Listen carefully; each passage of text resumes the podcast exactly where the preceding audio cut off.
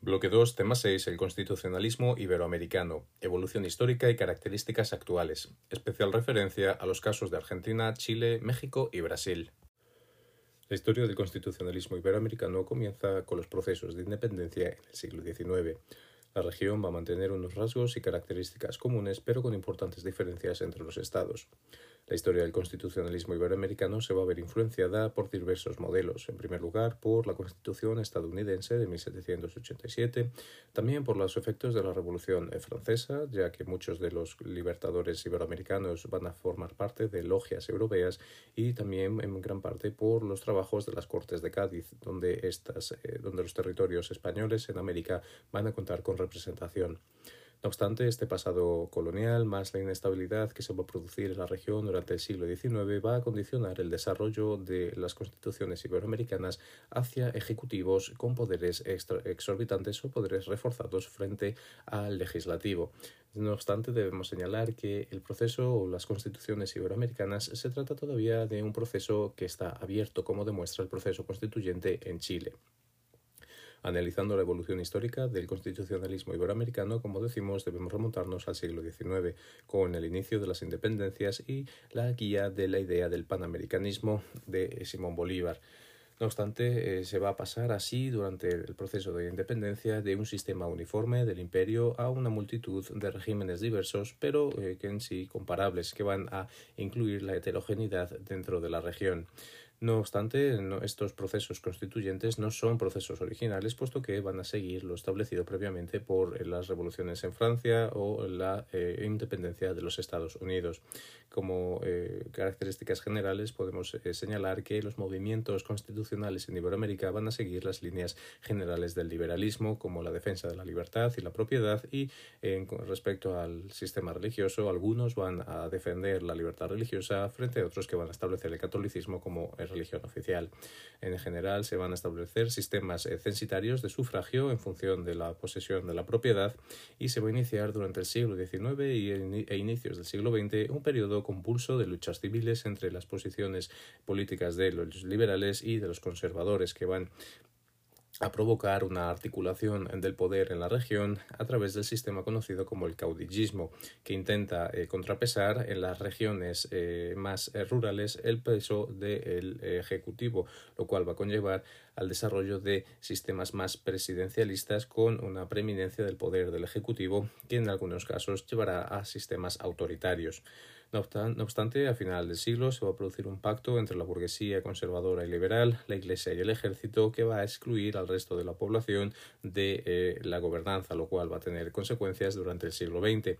un siglo XX que comenzará con la Revolución Mexicana de 1910, donde se van a alinear distintos problemas comunes en la región, como es la propiedad de la tierra, los problemas raciales o también problemas de carácter social. Esta Revolución Mexicana culminará con la conocida como Constitución de Querétaro de 1917, que va a suponer una guía para los procesos constitucionales de la región durante el siglo XX. Se van a mantener durante este periodo, no obstante, las estructuras extractivas del imperio del tiempo colonial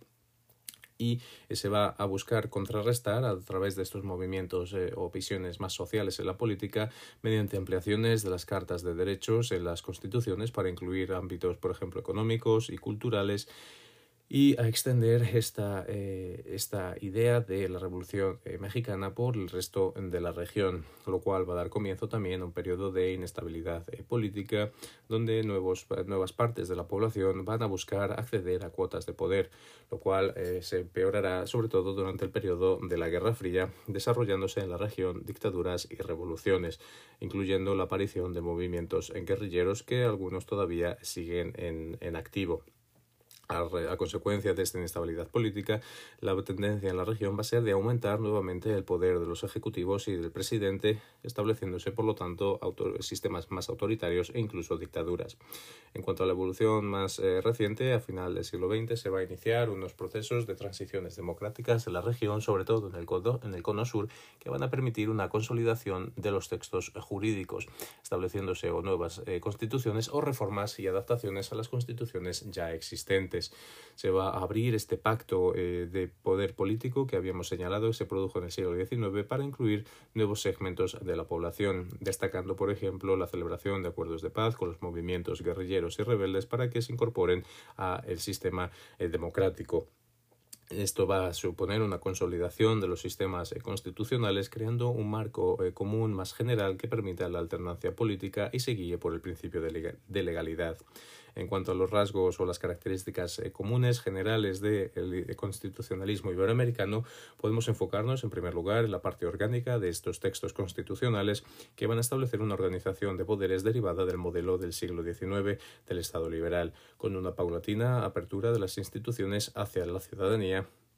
puesto que, en primera instancia, estos poderes van a estar ajenos a la cuestión social, ya que se van a construir de una manera que se busque el reparto de poder y se excluya el acceso a terceros. En general, se van a establecer modelos de poder eh, centralizados, sobre todo debido a la mayor presencia del gobierno en las ciudades y donde hay órganos de la administración y eh, más débil en el mundo rural, lo cual va a ser aprovechado para esta conflictividad social respecto al poder. Por último, en cuanto a la organización territorial, se va a bascular entre modelos centralistas y modelos federalistas. No obstante, ambos sistemas van a mantener la figura de los ejecutivos eh, fuertes con la preeminencia del presidente sobre el Parlamento, lo cual va a llevar al, tema o a la cuestión de la eh, reelección presidencial como un elemento clave dentro del debate político de la región.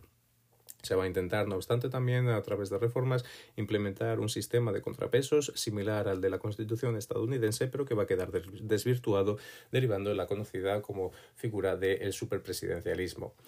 Respecto a la parte dogmática de los textos constitucionales, se ha producido una ampliación y un reconocimiento de los derechos a nivel general, incluyendo los conocidos como derechos del siglo XXI o derechos de tercera generación, pero que, pese a estar reconocidos, no tienen una aplicación efectiva debido a estas estructuras de poder más eh, concentradas en otros aspectos. Por, eh, sin embargo, existe también una eh, contradicción a nivel interno entre las constituciones que supone eh, esta, tensión y amenaza un efectivo reconocimiento y protección de estos derechos debido a este abismo o a esta diferencia que existe entre lo establecido en la ley y la efectividad de lo mismo. Respecto a los poderes económicos y políticos, suelen estar concentrados en eh, oligarcas, lo cual, eh, los cuales se resisten a la puesta en práctica de nuevos eh, repartos de poder o nuevos derechos, puesto que eso podría socavar el poder que ejercen de manera discrecional y sin un control efectivo. Así lo señalan esta desigualdad en la región índices internacionales como el índice Gini o el índice de desarrollo humano. En cuanto a los aspectos formales de estos textos constitucionales, se trata de eh, constituciones eh, codificadas y eh, que tienen una extensión generalmente amplia debido a que buscan ser omnicomprensivas y abarcar todos los aspectos regulatorios, llegando en algunos casos a ser reglamentistas, es decir, que regulan en, en tal detalle que inciden incluso entran a regular campos que son tradicionalmente materia de legislación ordinaria. También son de carácter rígido debido a los procesos de reforma eh, agravada que se establecen y tienen en nivel general, aunque se ha ido modificando, una carga ideológica que eh, hace que eh, existan numerosas modificaciones de los textos constitucionales cuando se producen cambios de poder. Se establece también el principio de supremacía de la Constitución sobre el ordenamiento jurídico y, como hemos señalado, el asunto de la reelección presidencial es un punto clave en los distintos procesos de reforma constitucional para ampliar o reducir eh, el número de mandatos que un presidente puede ser reelegido. Entrando a analizar casos más específicos en la región, destaca, por ejemplo, la situación de Argentina, cuya constitución lleva en vigor desde 1853, eh, a pesar de las suspensiones que se han producido en determinados periodos de la historia argentina, siendo la primera de la la primera y la más antigua de, de Iberoamérica ha sufrido, como hemos dicho, numerosas reformas, tanto a nivel orgánico como dogmático, destacando sobre todo los efectos que dejó la reforma durante el gobierno eh, peronista o el gobierno de Juan Perón en 1949. Se establece en la Constitución que Argentina es una república socialmente justa, económicamente libre y políticamente soberana. Eh, la, Constitución, eh, como hemos dicho, ha sido eh, reformada en numerosas ocasiones, una de ellas, por ejemplo, para la adaptación a la adhesión o a la integración en Mercosur. Como características generales, podemos señalar que este sistema establece una división de poderes tradicional, tiene, es una constitución muy extensa y con gran detalle y establece el sufragio universal obligatorio para los mayores de 18 años. A pesar de esta reforma rígida del texto que se establece, sí se han producido, como hemos dicho, numerosas eh, reformas. La primera parte, al respecto de derechos y garantías, destaca porque es muy extensa. Respecto a la organización eh, política del Estado, se, se constituye como una república federal representativa dividida en 23 provincias, más la ciudad de Buenos Aires. Tiene un ejecutivo de carácter presidencialista que es elegido eh, de, manera directa eh, a, dos vueltas, un legislativo bicameral entre la Cámara de Representantes y el Senado y un judicial que cuenta con una Corte Suprema y la capacidad por parte del Congreso de crear nuevos órganos judiciales. Posteriormente, a nivel de organización territorial, se divide en distintas provincias que tienen carácter autónomo al tratarse de un sistema federal.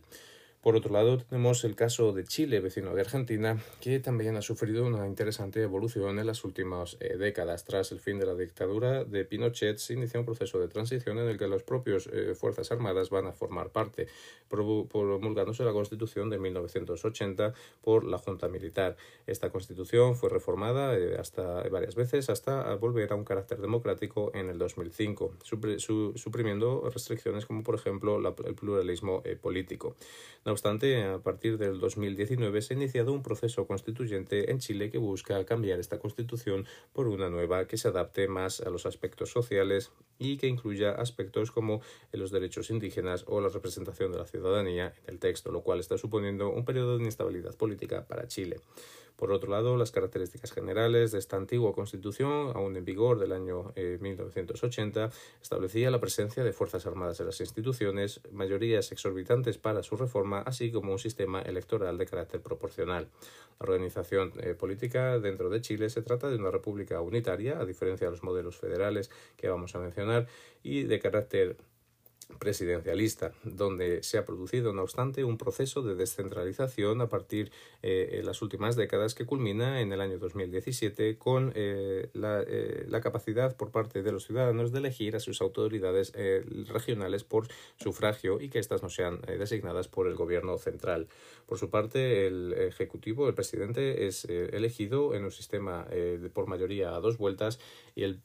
el sistema legislativo se divide en dos cámaras y también cuenta con un sistema judicial unitario. Por otro lado, en el caso de México, como hemos dicho, la Revolución Mexicana de 1910 y la Constitución de Querétaro de 1917 han marcado el devenir político y eh, constitucional de México durante todo el siglo XX. Desde la independencia en 1824 ah, se ha marcado la, la tensión entre los modelos o los políticos que defendían un modelo federal del Estado, como es el actualmente vigente, frente a otros que defendían un modelo más centralizado. Como características generales del sistema constitucional mexicano, podemos señalar que este fue el primero en incluir derechos sociales y que establece una mayoría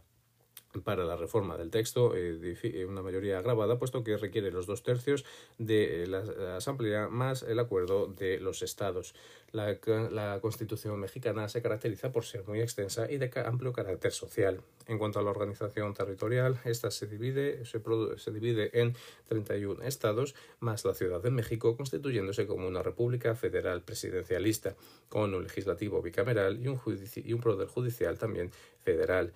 Hay que destacar durante de los últimos años en México que se han aumentado nuevamente las em,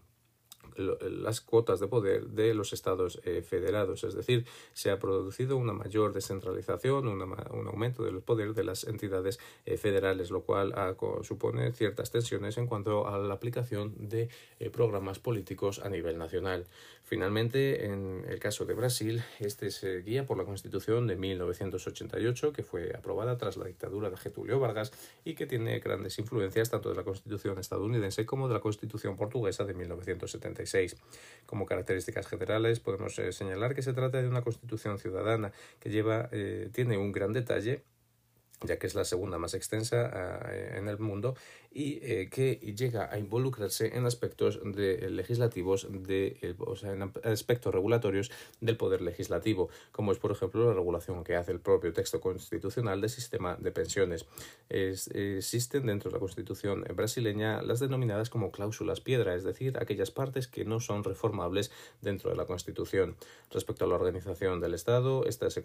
se constituye como una república federal de carácter presidencialista con 27 estados federales, un sistema bicameral, un ejecutivo elegido por un sistema mayoritario a dos vueltas y un sistema judicial federal. Vemos así como el proceso de, eh, evolución constitucional en la región de Iberoamérica se encuentra todavía abierto o en evolución para eh, buscar un mayor equilibrio de poderes, como demuestra, por ejemplo,